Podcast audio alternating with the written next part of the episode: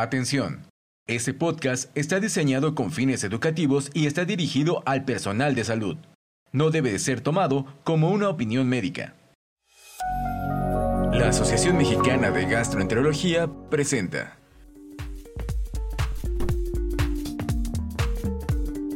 Gastroperlas AMG, moderado por el doctor Alberto González. ¿Qué tal? Qué gusto poder volverlos a saludar. Habla el doctor Alberto González, soy cirujano y bueno, yo voy a coordinar esta nueva parte de las perlas AMG que corresponde a temas de cirugía que compartimos y que vemos en conjunto los gastroenterólogos y los cirujanos. En este caso nos toca hablar de las complicaciones gastrointestinales de la cirugía metabólica y tengo el honor de que me acompañen dos invitados de primera, la doctora Adriana Fabiola Romano Munive, que es eh, hizo su especialidad de medicina interna, gastroenterología y endoscopía en el Instituto Nacional de Nutrición. Hizo su carrera de medicina en la Universidad La Salle. Es maestra y doctora en ciencias médicas por la UNAM. Hizo un entrenamiento en, cirugía, en, en endoscopía bariátrica perdón, en Brasil y lleva su práctica privada en el Hospital Médico Y por otro lado, el doctor Rafael Díaz del Gobo, que tiene la especialidad en cirugía general y digestiva por el Hospital Clínic de Barcelona es parte del staff de cirugía bariátrica en el Hospital HM Delfos en Barcelona y Altaya Manresa y director del programa de hernias por cirugía laparoscópica y pared abdominal compleja del mismo Hospital Altaya Manresa. Y les agradezco mucho que hayan aceptado la invitación.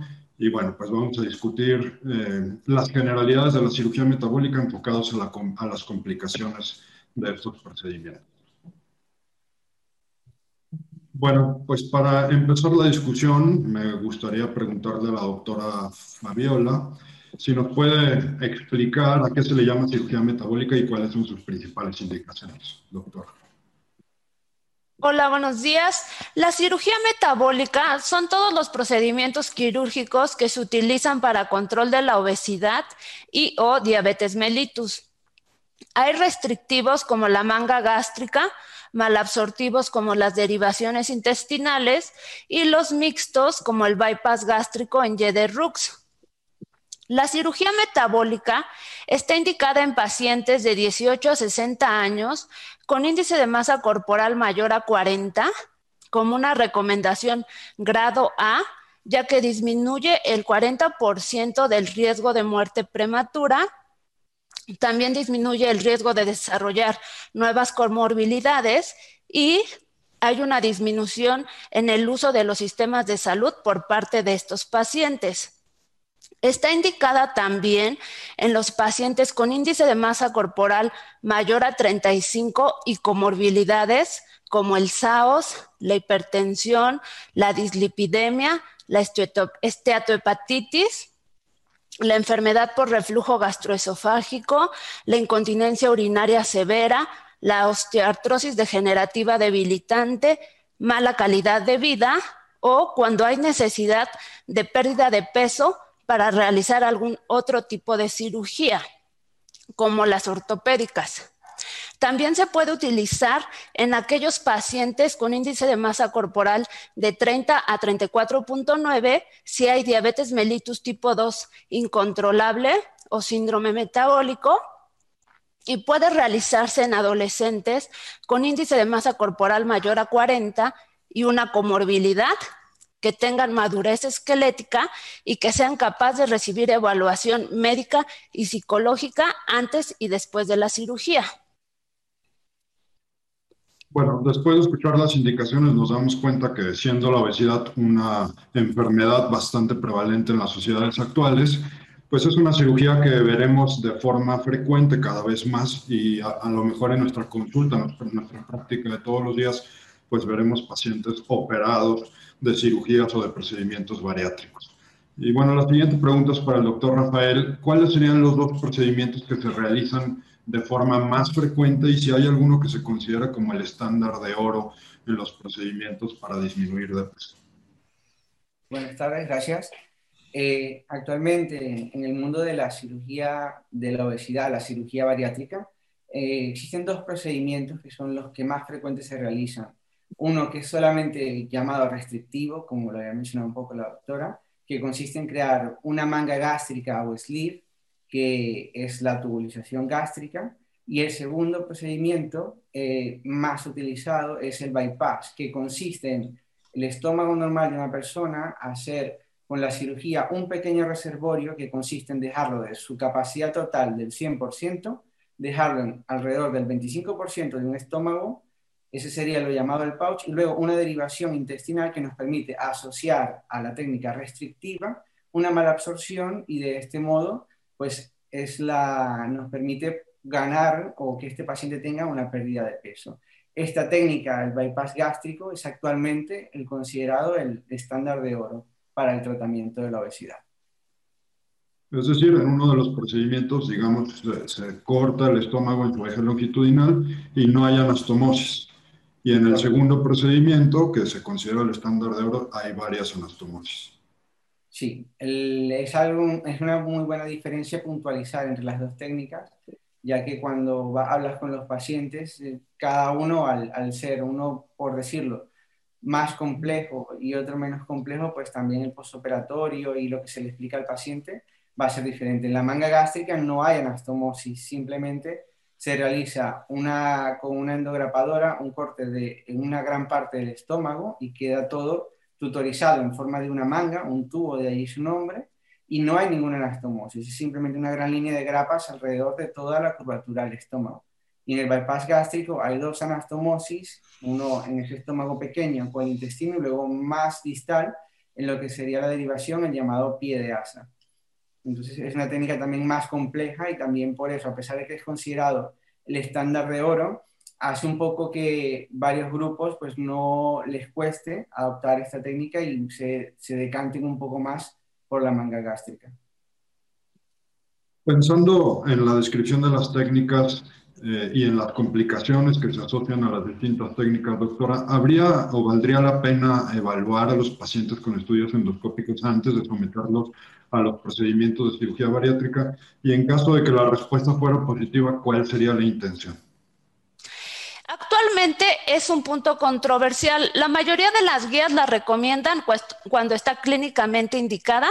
Las guías de la ASGE mencionan que debe ser una decisión individualizada, mientras que la Asociación Europea de Cirujanos Endoscopistas recomiendan realizarla en todos los pacientes. Está especialmente indicada en pacientes con reflujo, disfagia o síntomas postprandiales o en quienes utilizan IBPs de forma crónica. Las ventajas de realizarla en pacientes asintomáticos que están programados para cirugía endoscópica es que se ha observado que los síntomas son pobres predictores de patología en este grupo de pacientes y que se puede identificar pacientes asintomáticos con hernia yatal, esofagitis erosiva, úlceras y neoplasias. También podemos identificar hernia yatal. Cuando se identifica hernia yatal o esofagitis, erosiva se puede considerar como una contraindicación relativa para la manga gástrica, debido a que este tipo de cirugía se asocia a mayor aparición de reflujo, mayor esofagitis e incluso esófago de Barrett. La identificación de la hernia hiatal antes de la cirugía le permite al cirujano planear reducción de la misma o planear el cierre de la crura diafragmática, también podemos diagnosticar el Helicobacter pylori, que se ha documentado que puede estar presente en el 23 a 70% de los pacientes programados para cirugía metabólica. Entre las desventajas de realizar la endoscopía preoperatoria se encuentra que los hallazgos encontrados resultan en un cambio del tipo de cirugía, generalmente de manga gástrica a bypass gástrico o retraso de la cirugía solo en el 1 a 9% de los pacientes, por lo que parecen ser mayores las ventajas de realizar la endoscopía superior antes de la cirugía metabólica. Perfecto, eso iba a puntualizar si a usted le parecía que vea más ventajas desventajas, pero bueno, ha quedado muy claro. un procedimiento de, de, estos tipos de cirugías o intervenciones para bajar de peso que ha caído en desuso, pero que fue muy popular y que todavía es frecuente encontrar pacientes que tienen puesto esa intervención o que han sido sometidos a esa intervención es justamente la banda gástrica.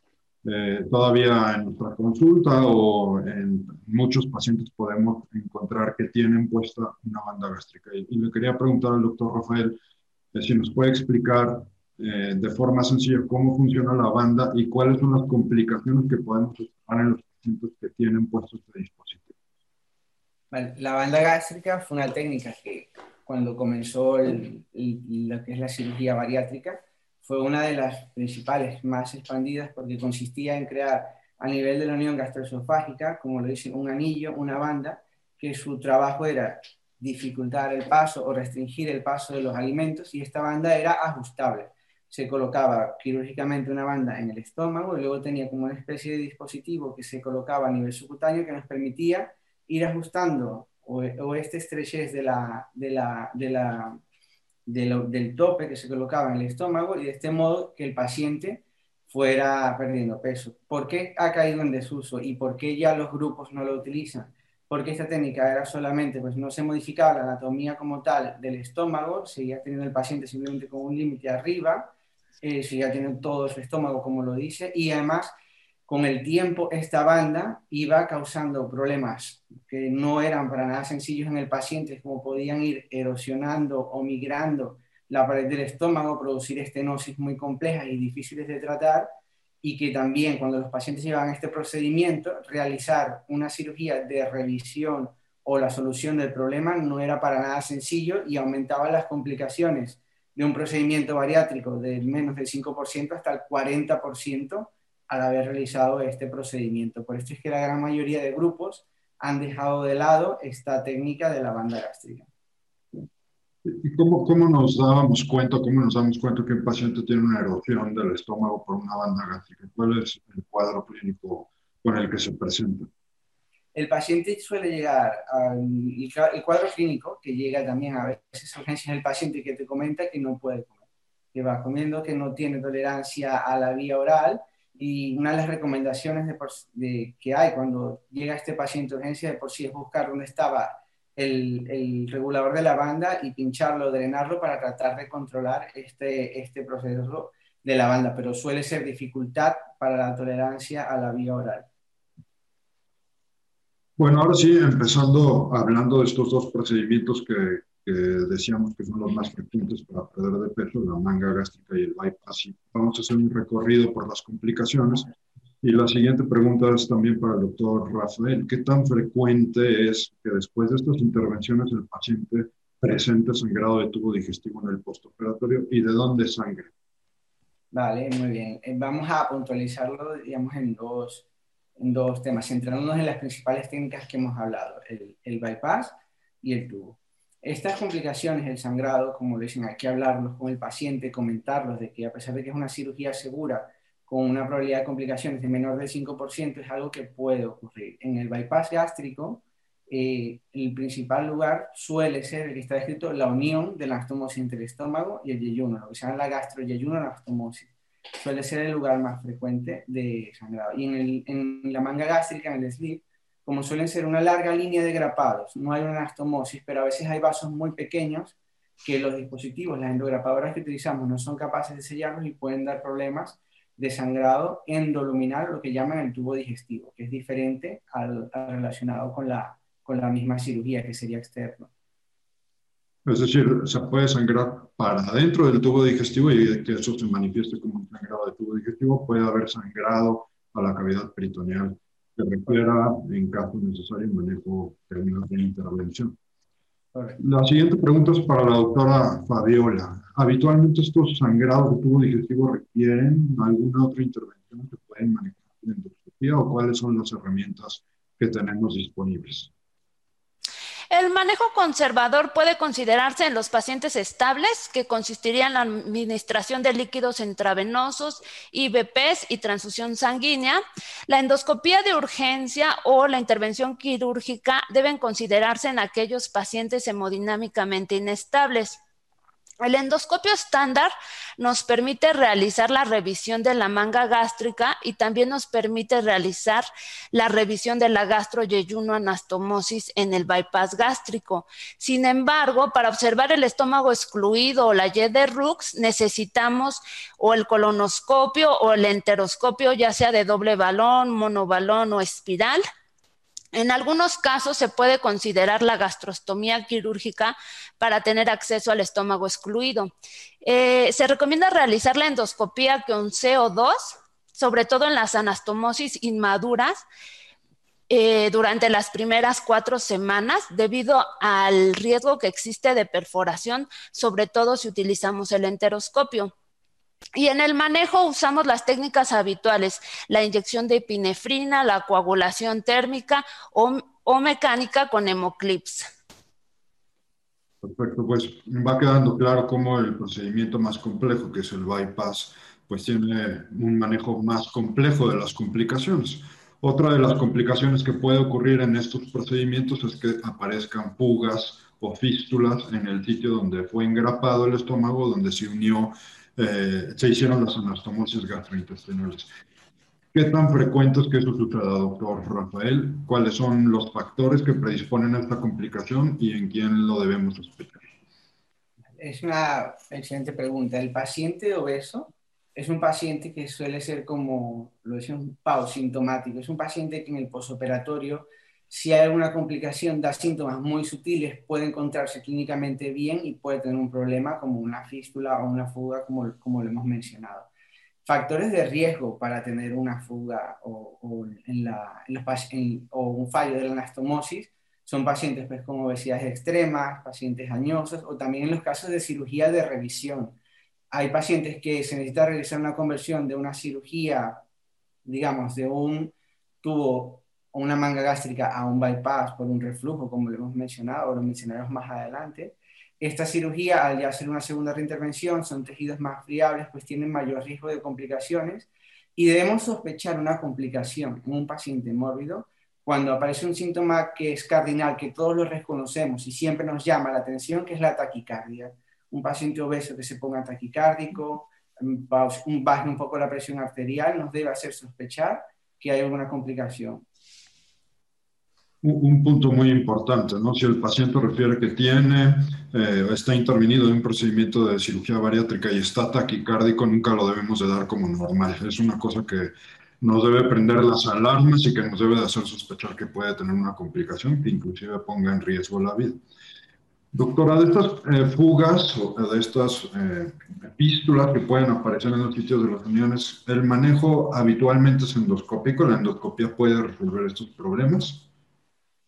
El manejo endoscópico de las fugas se puede realizar con endoprótesis eh, metálicas, parcial o totalmente cubiertas, para prevenir que se impacten y posteriormente sea fácil su retiro. Se ha visto una resolución hasta en el 75% de las fugas tempranas y en el 40-80% eh, de las fugas tardías.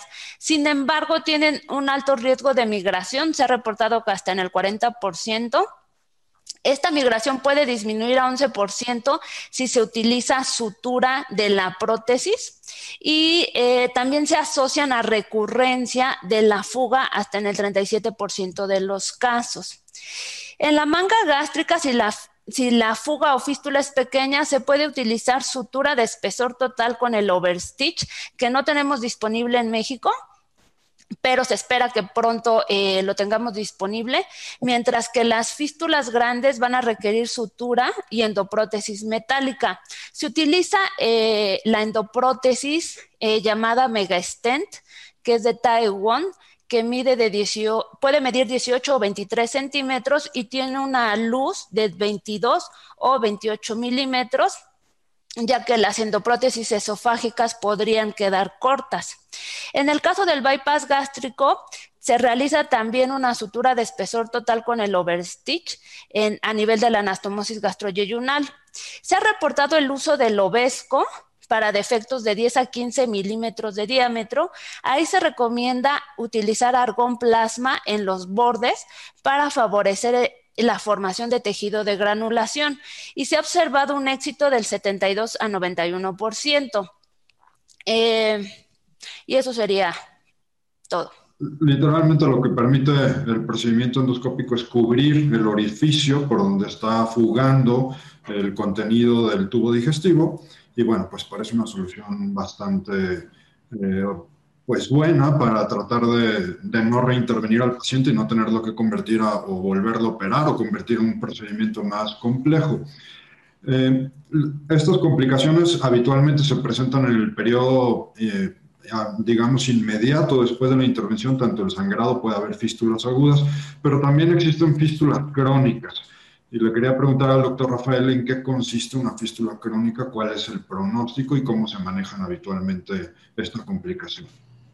Muy bien, una fístula crónica, el ejemplo clásico, suele ser en el bypass gástrico. En los inicios de la cirugía se realizaba la creación del pouch y no se separaba, eran unas rapadoras que cortaban, pero no separaban el, estómago y podían quedar una llamada fístula gastrogástrica. Ese estómago que estaba excluido con el nuevo pouch podía tener una comunicación y esto, pues, ahora más adelante vamos a explicar cómo sospechamos que el paciente tenía esta fístula. También es importante mencionar que en la parte técnica del bypass, eh, esa creación del túnel durante la cirugía para disecar el estómago en el corte horizontal y luego vertical, en la última parte, en el último disparo, hay que ser muy cuidadoso y siempre revisar que hayamos separado del todo el estómago que hemos creado, el pouch, del remanente, porque ahí también pueden quedar una pequeña fístula que en el posoperatorio crónica, como lo dicen, creen una fístula gastrogástrica que suele ser un paciente de que hizo su periodo posoperatorio, correcto, tuvo una pérdida de peso, la cirugía fue bien, pero durante los meses y en el seguimiento tiene reganancia de peso y el paciente pues está cumpliendo su dieta, está haciendo todo correcto. Entonces, ¿qué pasa? Al existir esta fístula gastrogástrica, que es una comunicación entre el estómago que hemos creado y el remanente, toda la técnica, todo el sentido de la cirugía se pierde porque puede haber pasos de los alimentos al estómago excluido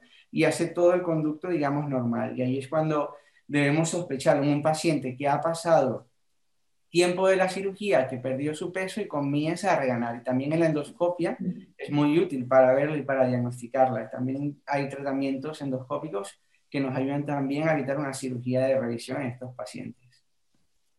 Perfecto. Bueno, hablábamos de que hay complicaciones de forma aguda, pero también hay complicaciones crónicas eh, o que se esperan más tardíamente después del, procedimiento quirúrgico inicial. Y la más frecuente es la aparición de estenosis en estas uniones que se hacen entre el tubo digestivo, pues por el mismo proceso inflamatorio y de cicatrización se van achicando y se van haciendo pequeñas. Doctora, ¿qué tan frecuentes son las estenosis y cuáles eh, las herramientas que tenemos disponibles para poderlas resolver? Las estenosis se definen como las anastomosis que miden menos de 10 milímetros de diámetro. Ocurren en el 3 a 28% de los pacientes que se someten a bypass gástrico y el sitio más frecuente es la gastroyeyunoanastomosis. Suelen aparecer durante el primer año.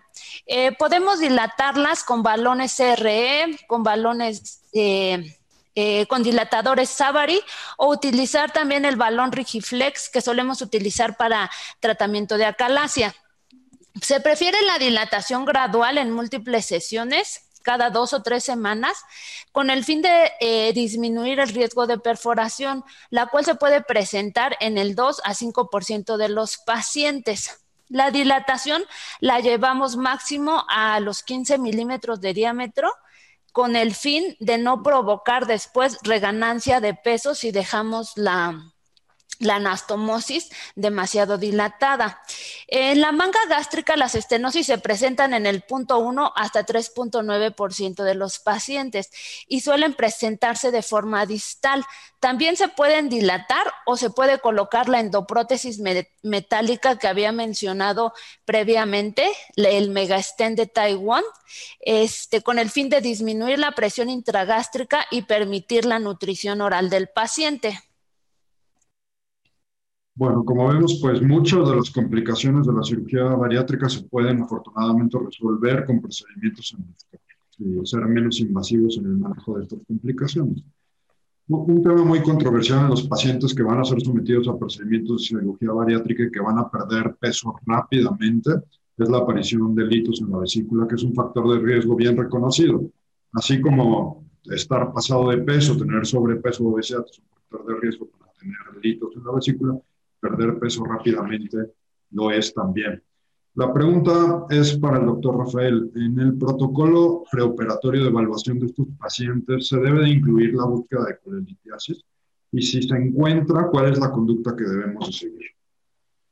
Muy bien. Ahora hubo una revisión reciente publicada en el año 2020 que buscaba un poco explicar, es darnos respuesta a esta pregunta, si era coste efectivo o si era verdaderamente buscar las litiasis en los pacientes que vamos a operar de cirugía bariátrica.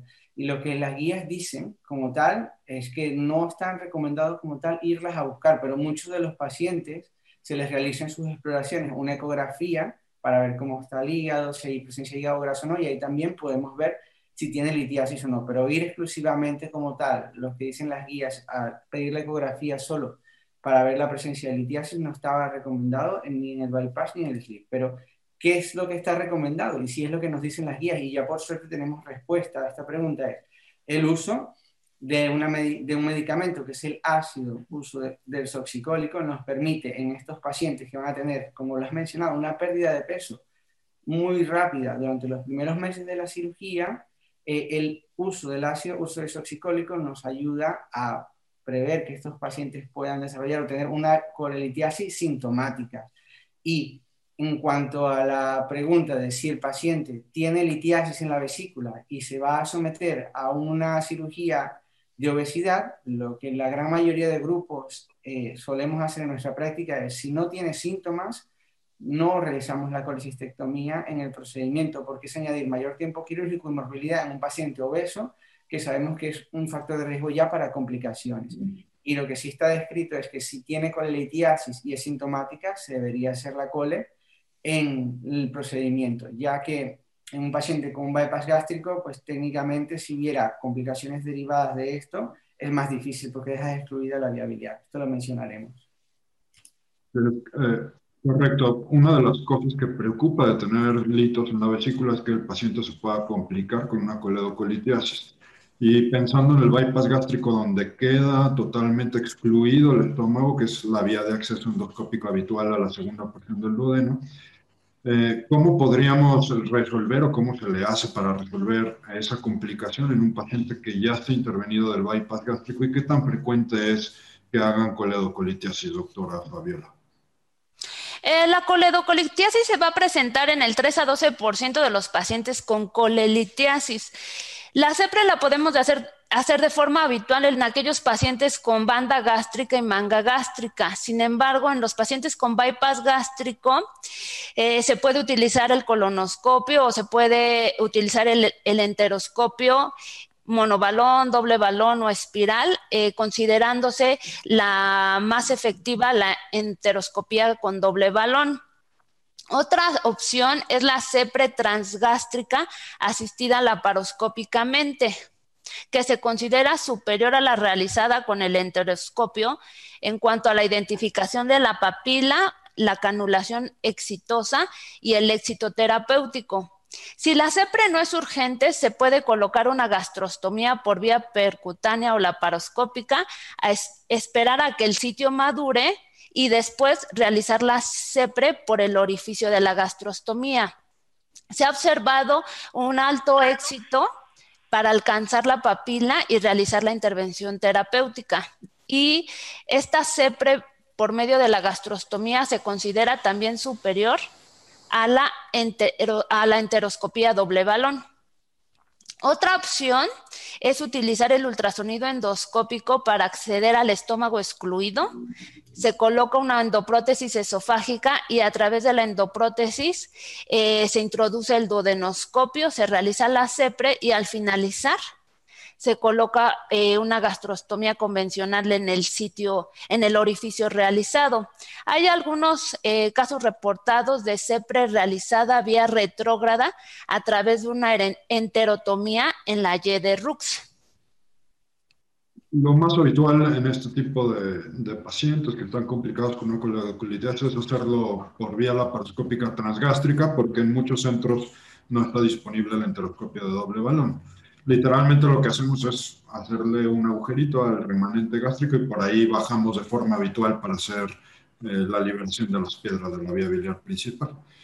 Eh, otra complicación bastante popular, digamos, muy conocida de los pacientes que están operados de cirugía bariátrica son las famosas hernias internas, ¿no? Y, este es un tema importante porque es una complicación que puede tratar un gastroenterólogo en un paciente que tenga, por ejemplo, que llegue a urgencias por un dolor abdominal agudo y tenga el antecedente de la cirugía bariátrica o inclusive un cirujano general en su práctica, pues el paciente llega por dolor abdominal y, bueno, la pregunta sería para el doctor Rafael, ¿qué es una hernia interna? ¿Dónde aparecen esas hernias y en quién las tenemos que sospechar? Muy bien, excelente.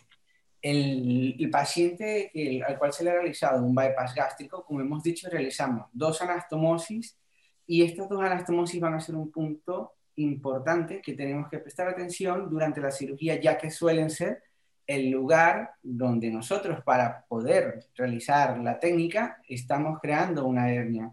Lo que tenemos es que cerrarla durante la cirugía. Debemos hacerla porque es el procedimiento, es, lo que requiere el paciente.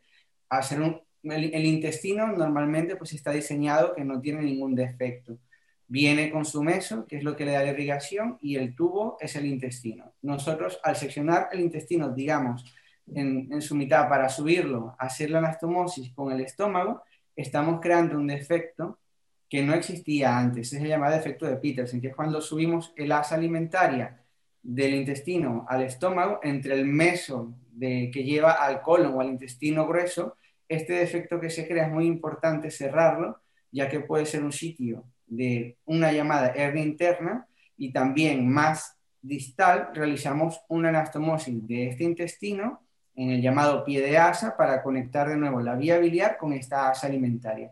Y esto que lo debemos hacer para la cirugía, debe en ese meso que hemos cortado se, que, se crea un segundo lugar de la llamada hernia interna. Y lo importante es que durante la cirugía ser meticulosos, ver que lo cerremos bien, porque a veces los pacientes obesos con el meso que tienen no podemos ver dónde está el final y hay que insistir y estar seguro que hemos cerrado todo el defecto del pie de asa y el del Peterson para evitar que el paciente pueda desarrollar en el postoperatorio una hernia interna, que es una complicación temible, ya que en estos pacientes, al tener, perder cualquier segmento de intestino llevando un bypass, puede llevarlo a tener que realizar resecciones de intestino bastante importantes y tener complicaciones como intestino corto, digamos. Es, es algo evitable y que tenemos que estar todos muy presentes durante la cirugía cerrar estos defectos. Son los dos que hemos mencionado, en el pie de asa y en el Peterson. Cerrarlos con suturas, también es importante que, sea una sutura irreabsorbible, porque a veces hay grupos que utilizan una sutura, por decir una autobloqueante, pero si es irreabsorbible, eh, te va a servir, pero a veces la que tienes en tu hospital es reabsorbible porque la utilizas para cerrar anastomosis intestinales y no tienes en cuenta ese detalle. Tienes que utilizar sutura, que la, la recomendación es sutura irreabsorbible y cerrar bien los defectos del Peterson y el del pie de asa, sobre todo en los pacientes con un bypass gástrico. ¿Cómo se presentaría un paciente o, en qué paciente deberíamos sospechar que tiene una hernia interna? El paciente que llega a urgencia bariátrico, y también que lo habías mencionado, porque lo vamos a ver todos, todo médico que esté en urgencia está en la posibilidad de recibir un paciente que tenga una cirugía, porque hay un gran número de pacientes bariátricos en el mundo operados, y debemos sospechar un paciente que tenga dolor abdominal, que a veces no se logra ver en la radiografía abdomen, debemos ser agresivos. Un paciente con un dolor abdominal que no responde a la analgesia, que en la radiografía es inespecífica, debemos ser agresivos, sospecharlo, hacer un TAC de abdomen y tratar de diagnosticar una hernia interna. Eso es un paciente con un dolor abdominal inespecífico que no cede ante la analgesia y que no se suele diagnosticar tan fácil en la radiografía abdomen. Debemos ser como le hemos dicho, agresivos. En un paciente obeso, mm, ante la taquicardia, ante un dolor abdominal específico que no cede, diagnosticarlo e ir a buscarlo más frecuente, como en este caso, una probable hernia interna.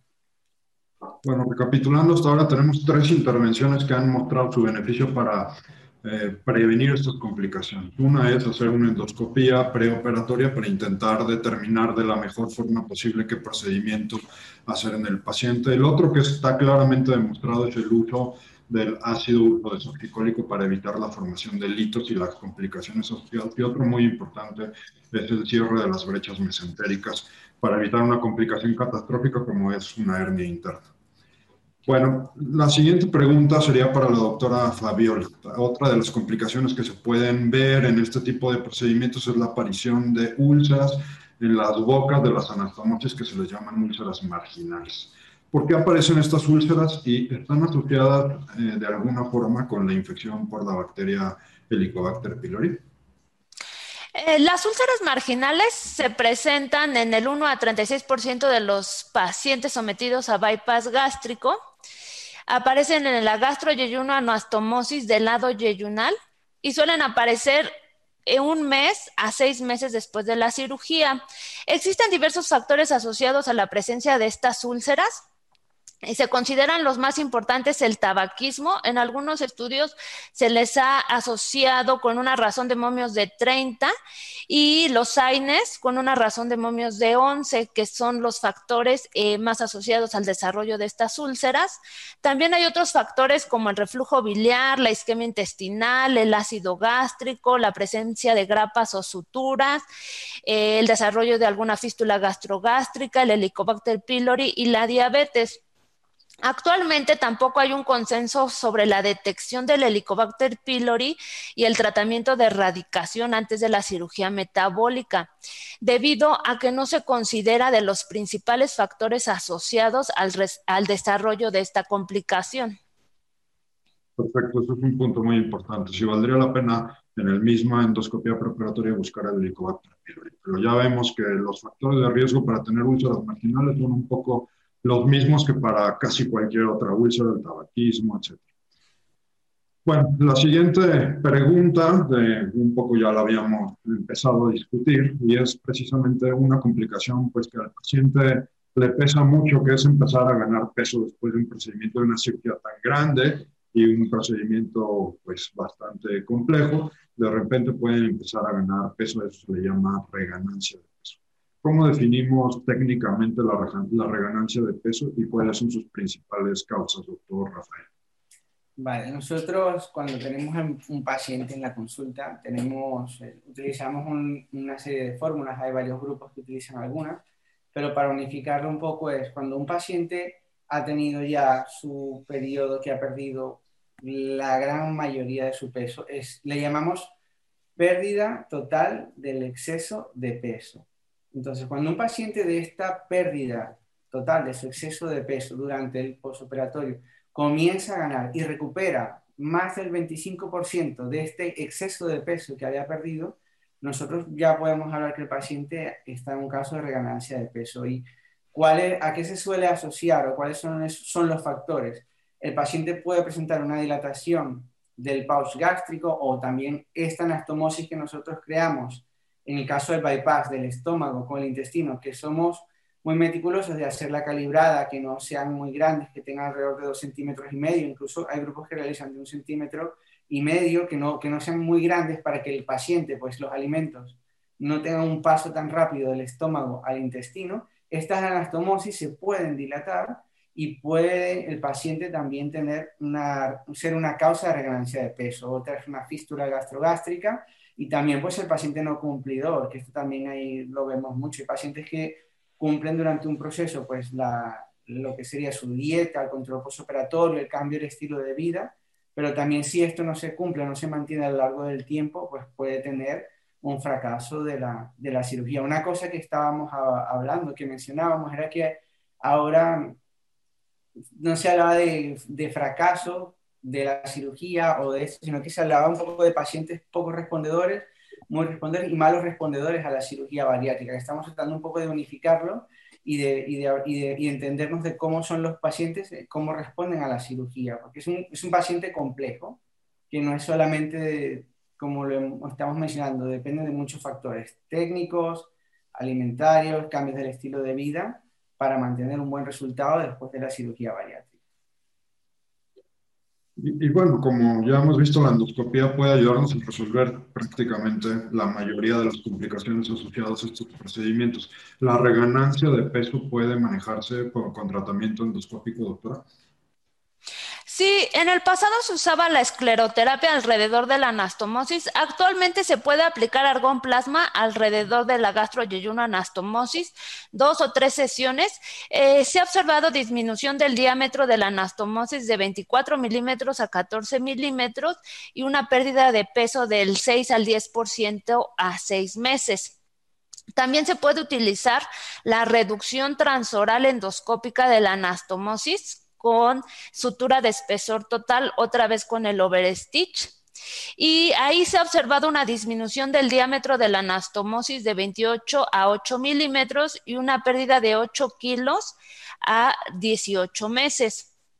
Ya como terapia de rescate, algunos, en algunos casos se ha mencionado que se pueden utilizar dos clips obesco para disminuir el, diámetro de la anastomosis, se colocan en sitios opuestos y se puede reducir hasta el 80% del diámetro de la anastomosis, en aquellos pacientes en los que ha fallado la sutura endoscópica. Otra cosa que frecuentemente tiene el paciente que tiene una obesidad mórbida es síntomas o una enfermedad por reflujo gastroesofágico todos los criterios para diagnosticarla y lo que se recomienda habitualmente es perder peso. Entonces, una de las intervenciones es la pérdida de peso y eso ayuda a manejar un poco los síntomas. ¿Puede un paciente operado de un procedimiento de cirugía bariátrica tener eh, síntomas de reflujo, doctora? Sí, eh, la banda gástrica y el bypass gástrico disminuyen los síntomas de reflujo hasta en el 60% de los casos. Si la banda gástrica produce reflujo, es que está apretada, y si el bypass gástrico produce reflujo, podría estar estenosada.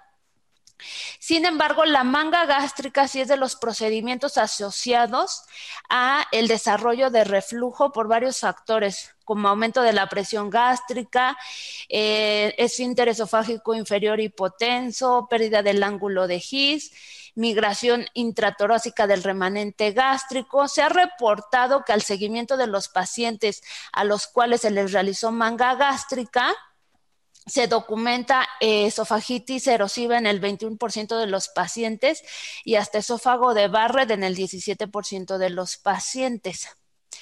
Em, y también se ha reportado reflujo de nueva aparición en el 31% de los pacientes sometidos a manga gástrica y en el 10% de los casos de bypass gástrico. De hecho, del 5 al 10% de los pacientes requieren conversión del manga gástrica a bypass gástrico por la presencia del reflujo. Bueno, esta es una de las opciones en un paciente que ya está operado de una manga gástrica, hacer la conversión al bypass. Pero ¿qué hacemos con un paciente que ya tiene bypass y tiene reflujo, doctor Rafael? Es un reto, es un gran reto porque es un paciente de que le has hecho una técnica que además de ser el gold estándar para la cirugía bariátrica, sabes que va muy bien para tratar el reflujo y verdaderamente pues a los cirujanos es algo que nos, nos tiene bastante, nos, nos lleva un poco nos preocupa de cómo, qué ofrecerle a este paciente. Ahora van surgiendo nuevas técnicas que van tratando un poco pues, de, de repotenciar eh, de esta función del esfínter esofágico a través, bueno, son técnicas descritas como las mencionadas, que suelen ser las aplicaturas endoscópicas de, de la unión gastroesofágica, la colocación también eh, por la paroscopia de un dispositivo pues, de, de imanes para darle más fuerza a este finter y tratar de evitar el reflujo, pero también sabemos de que ahora mismo en pacientes eh, son, son procedimientos que están indicados para pacientes con hernias pequeñas y también para que si tienen Barrett o si tienen una esofagitis, pues también complica un poco la indicación de estos procesos y verdaderamente pues son pacientes que son difíciles de tratar estos, cuando tienen un reflujo gastroesofágico después de un bypass. En el SLIP tenemos una solución muy buena, como lo mencionó la doctora, que es convertirlos a bypass gástrico y la gran mayoría de pacientes tienen una resolución inmediata de sus síntomas. En el caso del bypass es más complejo. Pues bueno, se nos termina el tiempo de la discusión y yo quería pedirles primero a la doctora Fabiola y después al doctor Rafael, una idea como conclusión para los médicos, eh, cirujanos, gastroenterólogos, médicos generales que pueden ver una complicación en su práctica de un procedimiento de cirugía bariátrica. Bueno, mis conclusiones es que la obesidad es una enfermedad crónica y recidivante con un componente mental importante. E, es por eso que el manejo de estos pacientes requiere de un equipo multidisciplinario. Sobre todo en las complicaciones, los endoscopistas debemos estar en contacto con los cirujanos eh, que realizaron el procedimiento de la cirugía metabólica es recomendable realizar una endoscopía superior antes de la cirugía debido a las ventajas que esto conlleva. En el control del sangrado y el manejo de la coledocolitiasis en estos pacientes, hay que considerar utilizar técnicas no convencionales y utilizar otros materiales como el colonoscopio, el enteroscopio y la gastrostomía quirúrgica o percutánea. Las estenosis las debemos manejar con dilatación gradual, múltiples sesiones, cada dos a tres semanas, con una meta de 15 milímetros de diámetro en la anastomosis. Y en un paciente con reflujo es mejor optar por el bypass gástrico que por la manga gástrica. Doctor Rafael.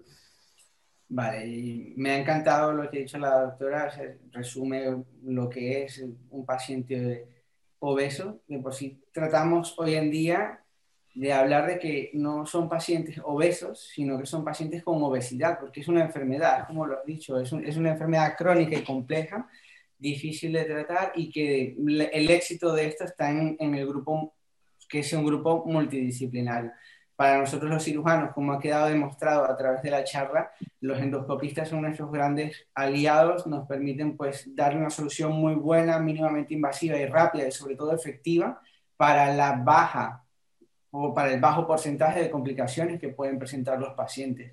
Hay que quedarnos con la idea de que la cirugía bariátrica es un tratamiento efectivo, múltiples estudios ya han demostrado que en comparación al tratamiento médico, la cirugía es lo más efectivo para tratar la obesidad y sus comorbilidades asociadas y que, que la idea de que la cirugía es algo seguro. Y cuando tienes un paciente en urgencias que está operado de cirugía bariátrica, ser agresivos.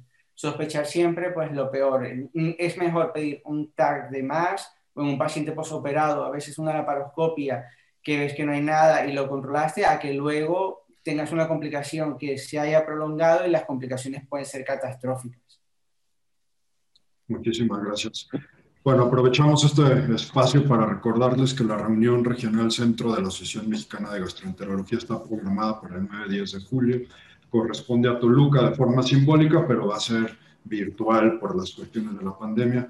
Y pues no me queda nada más que agradecerles a los ponentes su extraordinaria participación y sus ideas y lo mucho que nos han aclarado sobre las complicaciones de la cirugía metabólica. Muchísimas gracias a la doctora Fabiola y al Rafael y seguiremos viendo en los podcasts relacionados a temas de cirugía que compartimos los cirujanos y los gastroenterólogos.